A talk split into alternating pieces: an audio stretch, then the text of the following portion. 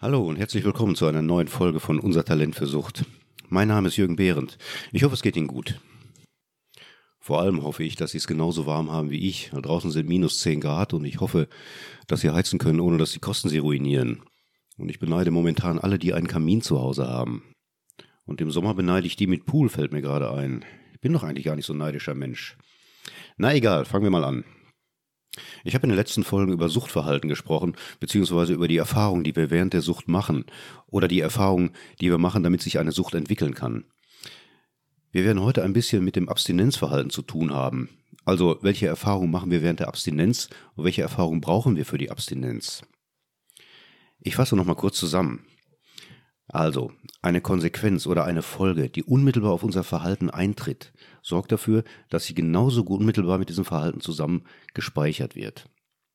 Im Grunde sorgt sie dafür, dass wir unser Verhalten als erfolgreich oder erfolglos bewerten. Und zwar nur, und das ist wichtig, durch die Art und Weise, wie es sich anfühlt.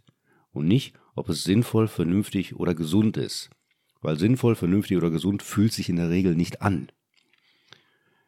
Wenn ein Verhalten erfolgreich ist, also sich gut anfühlt, wird es eingeordnet als für die Zukunft erneut anzuwenden. Und wenn es erfolglos ist, eben als etwas, das man vermeiden soll.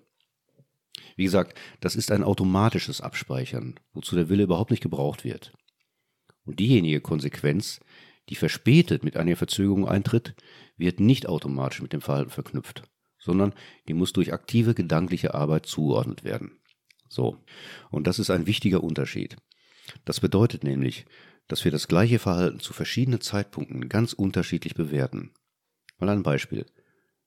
Zum Zeitpunkt des Konsums von Alkohol erleben wir unmittelbar die Veränderung Entspannung, ein Nachlassen von Müdigkeit, ein Nachlassen von besorgten Gedanken, eine Leichtigkeit, gute Laune, Zuversicht, Mut, ein Gefühl der, Gefühl der Zugehörigkeit zu anderen und so weiter. Wir erleben also gleichzeitig kurzfristig auftretendes C+, wie ich es genannt habe und ein ebenso kurzfristiges Nachlassen von einer negativen Empfindung, also ein Nachlassen von einem C-. Am nächsten Morgen erleben wir dagegen ein, einen sehr mächtigen Kater, also ein sehr heftiges C-, aber verzögert. Und dieser Kater kann erfahrungsgemäß äußerst schlimm sein und wird in seiner Intensität oft als ungleich heftiger empfunden als der ausgelassene Abend davor. Also eigentlich Grund genug in Zukunft auf ähnliche Trinkerlebnisse zu verzichten. Das tun wir aber nicht. Und der Grund liegt darin, dass sein Eintreten viel zu lange dauert. Er beeinflusst oder stört die unmittelbare Erfahrung während des Trinkens nicht oder herzlich wenig, weil er da nur als Gedanke existiert. Und der Augenblick des Trinkens bleibt als angenehm im Gedächtnis, und das ist der wesentliche Punkt. Der Kater wird zwar mit Alkohol in Verbindung gebracht, aber das ist kein Reflexlernen, sondern eine logische Gedankenarbeit, wofür unser Kortex arbeiten muss.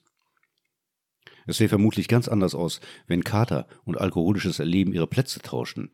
Wenn unmittelbar beim Trinken das, das C- des Katers auftrete und das Rauscherleben am nächsten Morgen, hätten wir möglicherweise kein Suchtproblem. Und zwar nicht nur, weil Alkohol seiner sozialen und psychologischen Funktion beraubt wäre, sondern weil die Handlung konsumieren reflexartig als unangenehm abgespeichert würde. Außerdem müssten wir dann den Rausch quasi logistisch und ähm, im Rahmen einer Zeitplanung tatsächlich organisieren. Und das ist nun viel zu viel Arbeit, als dass ein automatisches Lernen stattfinden könnte. Die Unterscheidung von kurz- und langfristigen Konsequenzen und deren Akzeptanz bedeutet für das Erlernen von Abstinenz wohl die größte Herausforderung, denke ich. Patienten stellen manchmal die Frage nach einem Ersatz für Alkohol. Ein Ersatz ist streng genommen überhaupt nicht möglich, es sei denn, man weicht auf Drogen aus. Überlegen wir mal kurz.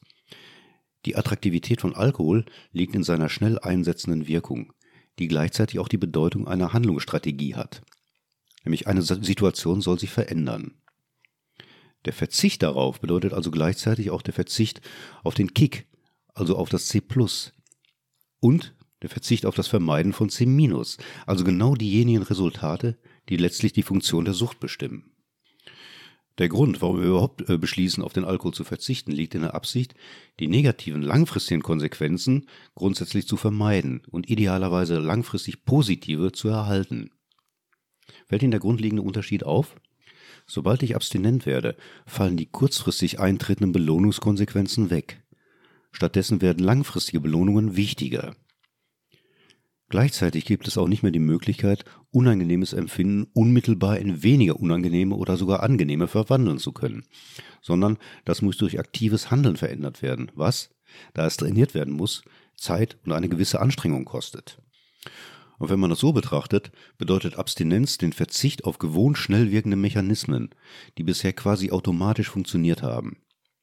Stattdessen besteht die Aussicht auf Belohnungen, die unmittelbar nicht spürbar sein können, sondern eben nur langfristig.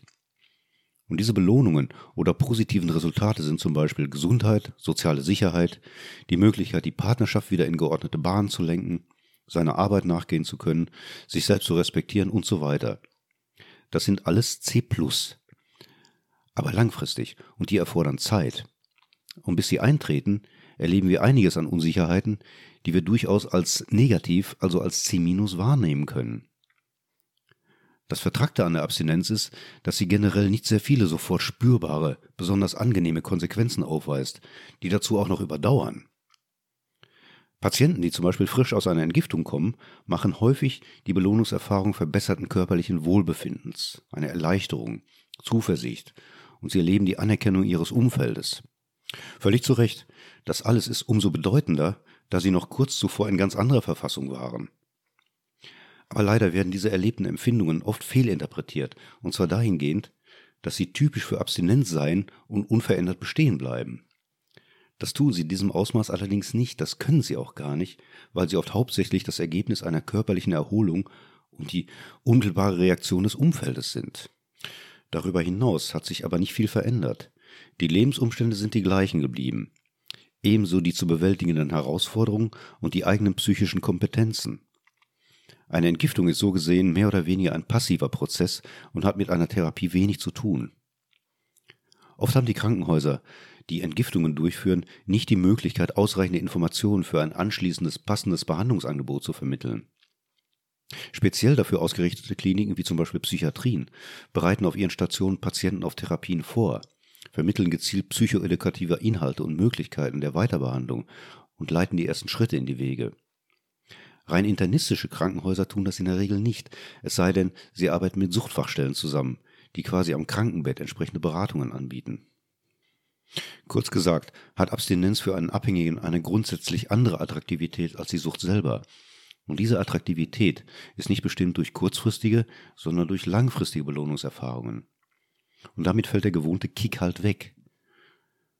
Die Versuche, sein Leben mit Hilfe von möglichst vielen Belohnungsaspekten zu füllen, also wenn schon kein Ersatz, dann wenigstens Ersatzhandlungen zu finden, die schnell wirken, sind, mal vorsichtig ausgedrückt, schwierig und auch nicht die günstigste Strategie. Der Fokus bleibt auf die vertraute, unmittelbare Erfahrung von positiver Wirkung konzentriert. Und damit verlieren negative, sowohl kurz- als auch längerfristige, Erfahrungsauswirkungen den Wert den sie für eine Verhaltensentwicklung haben können und auch müssen. Sie werden eben als falsch wahrgenommen oder schlicht zu vermeiden versucht. Wir müssen bei der Abstinenz also quasi innerlich grundsätzlich umschalten. Ich vermute, dass viele Rückfälle deshalb vorkommen, weil viele Menschen eine Erwartung haben, mit Beginn der Abstinenz würde ihr Leben sofort spürbar besser und die Probleme würden aufhören. Die Betonung liegt auf sofort und auf aufhören. Das ist eine Erwartung, die sensibel betrachtet werden muss, Abstinenz bedeutet durchaus das schnelle Erleben mancher positiver Konsequenzen, wie die Zunahme körperlicher Stabilität und den Wegfall negativer Symptome wie Entzugserscheinungen, abwertender Blicke und mancher verzweifelter innerer Momente. Nur verlieren diese bald ihre Intensität, ganz einfach, weil sie normal, weil sie zum Alltag werden. Was aber noch wichtiger ist, ist die Tatsache, dass gleichzeitig vieles erfahren wird, was nicht als positiv erkannt werden kann. Zum Beispiel Verunsicherungen, Selbstzweifel, Ängste und so weiter. Diese negativen Erfahrungen müssen zwangsläufig auftreten, zum Teil, weil sie immer schon da waren, aber zuvor mit Hilfe des Konsums auf alkoholische Art bewältigt wurden, zum Teil aber auch, weil sie natürliche Reaktionen darauf sind, sich auf etwas Neues und Unbekanntes einzulassen. Und hier ergeben sich Schwierigkeiten, wenn diese Erfahrungen fehlgedeutet werden. Zu sagen, mit Abstinenz wäre alles besser, ist, wie ich finde, nicht sehr hilfreich, wenn auf dieses Besser nicht näher eingegangen wird. Eine Verbesserung wird fast unwillkürlich gleichgesetzt mit weniger Belastungen, Schmerzen und unangenehmer Erlebnisse jeder Art. Konflikte hören auf und die Selbstunsicherheit verschwindet. Abstinenz mit dieser Pauschalität zu betrachten, ist riskant, weil Enttäuschung und der Gedanke, etwas nicht richtig zu machen, fast vorprogrammiert sind. Abstinenz bedeutet nicht die zukünftige Abwesenheit unangenehmer oder belastender Erfahrungen. Sie bedeutet die Voraussetzung, damit autonom, also selbstbestimmt umgehen zu können. Und das muss trainiert werden. Und das war es für dieses Mal auch schon wieder.